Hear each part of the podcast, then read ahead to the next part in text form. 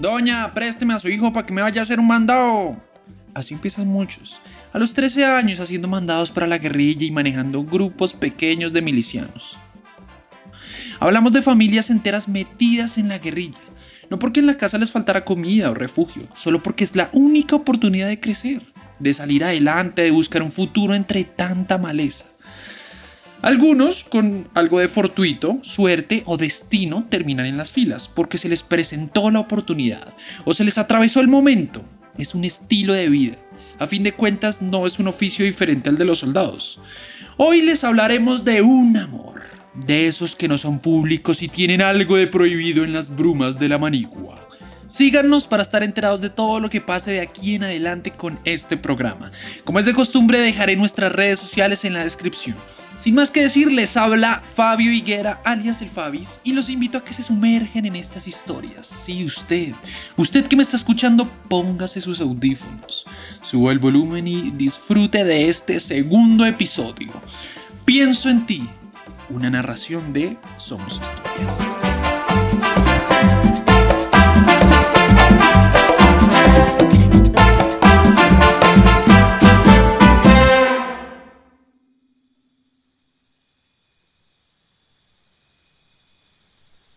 Colombia 2009. Alfil hace 4. Simón presiona el débil peón de mi rey. No tengo otra opción que ponerlo en H8 a pagar penitencia.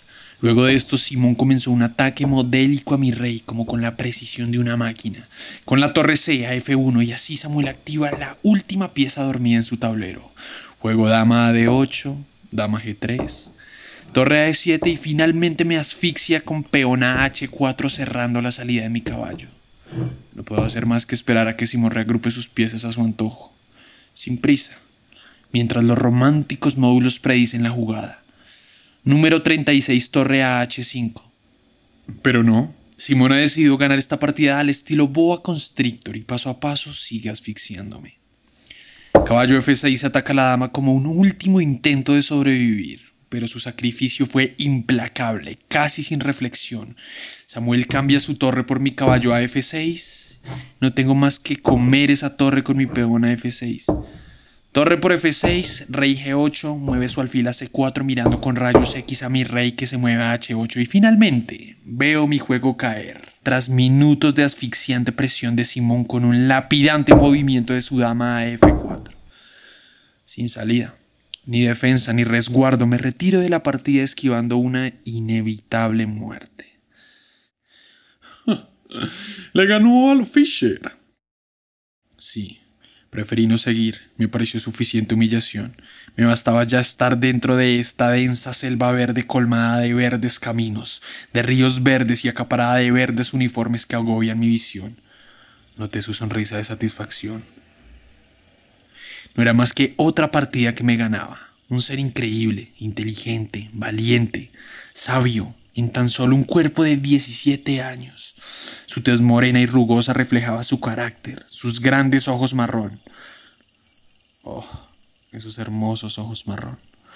Y aún así no puedo dejar de perderme en su mirada penetrante, en sus labios carnosos y fuerte semblante. Simón me miró fijamente y un escalofrío recorrió mi cuerpo. No pude verlo más, tuve que huir de allí. Me voy a dirigir al baño, camarada, lo veo al rato, le dije, impostando una voz neutra.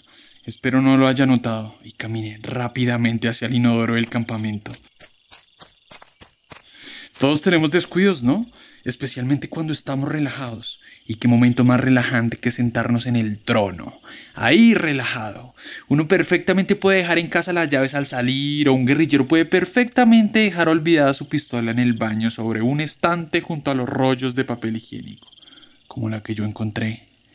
Aquí todos sabemos perfectamente el castigo por perder el arma, o aún peor, robársela, o tan siquiera escapar con ella. Pobre camarada, se me pasó por la mente en un segundo. Lo que le espera de castigo no es fácil. En este caso era una pistola con un bajo relieve de la Fuerza Aérea de Ecuador.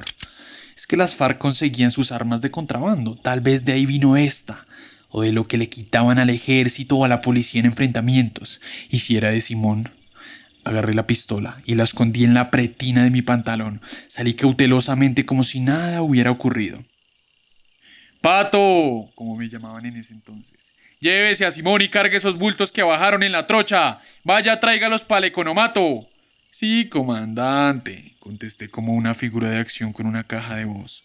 Recuerdo que fui deprisa a buscar a Simón en las caletas. Ahí estaba, descansando en su chichorro y meciéndose suavemente. Le informé la orden del comandante y en unos cuantos minutos estábamos camino a la trocha más cercana. Entre matorrales y la densa vegetación que dificultaba el acceso al campamento, llegamos al borde del camino y como debía ser, un enorme bulto de papa nos esperaba. Hijo de puta, que si pesa ese bulto ese. Pero no había forma de dividirlo. Le dije a Simón que lo levantara y me lo cargara al hombro. Le pasé mi rifle, acomodé mi espalda y esperé el duro golpe del costal en mis hombros. Como un roble recibí el fuerte batazo e inicié la caminata de regreso al campamento. Buscaba impresionarlo. Quería que viera lo fuerte que era, que yo podía cargar con el pesado bulto.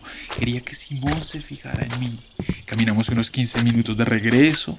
Ya íbamos a medio camino. Usted sabe, la humedad, el cansancio, el calor infernal de la selva y además con 70 kilos de papa encima. Iba muriendo. Me temblaban las piernas y mi cara chorreaba sudor.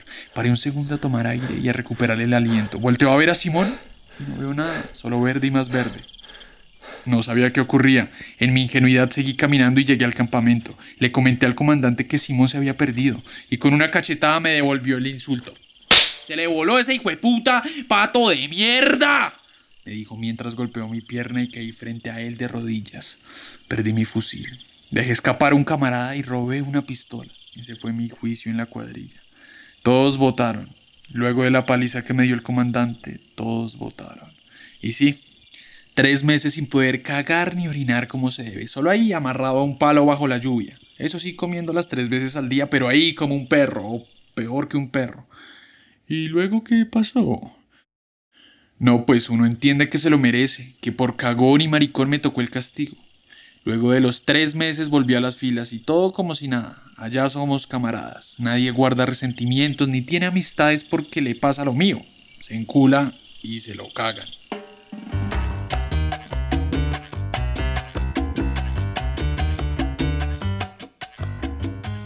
El río Naya, que divide los departamentos occidentales de Cauca y Valle del Cauca, es la gran avenida de la zona, donde casi no hay carreteras. Y como sabe cualquier publicista, una gran avenida es un espacio óptimo para anunciar productos. Lo saben también las FARC, que más o menos cada kilómetro pusieron carteles con mensajes como FARC EP, 52 años tras la paz, decorados con fotos de sus máximos líderes. Es una pequeña ciudadela de madera, escondida bajo las copas de los árboles y cerca de una fuente de agua, la primera condición de la guerrilla para elegir un sitio donde armar base, que con largas mangueras negras alimenta un piletón de 2 por 2 metros que sirve para cocinar, lavar platos y ropas, limpiar las botas de barro y darse baños a baldazos. Aquí viven 18 guerrilleros, 11 hombres y 7 mujeres, que en tres semanas despejaron este pedazo de selva y levantaron media docena de caletas, espacio para dormir, deluxe, con piso, techo y alguna pared, camas con colchonetas y mosquiteros en las que duermen de a dos. Cada uno comparte cama con quien le indique el comandante, porque aquí las decisiones las toma siempre el de arriba. Comenta Natalio Cosoy para BBC Mundo.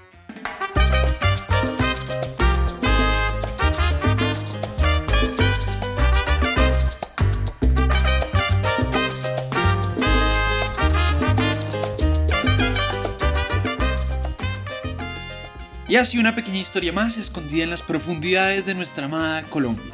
Nuestro fin, contar historias y narrarnos como pueblo, porque en medio de todo somos historias. Estamos aquí para complacerlos. Si desean que contemos alguna historia, algún suceso, algún acontecimiento en especial, escríbanos a nuestras redes sociales. Y ahora, sin siendo más, espero se hayan disfrutado mucho este podcast, este capítulo, y nos vemos en un próximo capítulo. Hasta luego y que tengan un excelente día.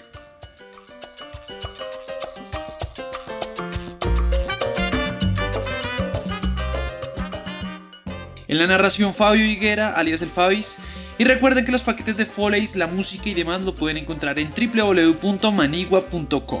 Este podcast fue posible gracias al equipo de Manigua Creative Group, Andrés Varela, Jimena Castro y Fabio Higuera. La edición y musicalización del equipo y sonido de Manigua Creative Group. Muchas gracias y queridos oyentes. Nos vemos en una próxima ocasión, en un próximo capítulo.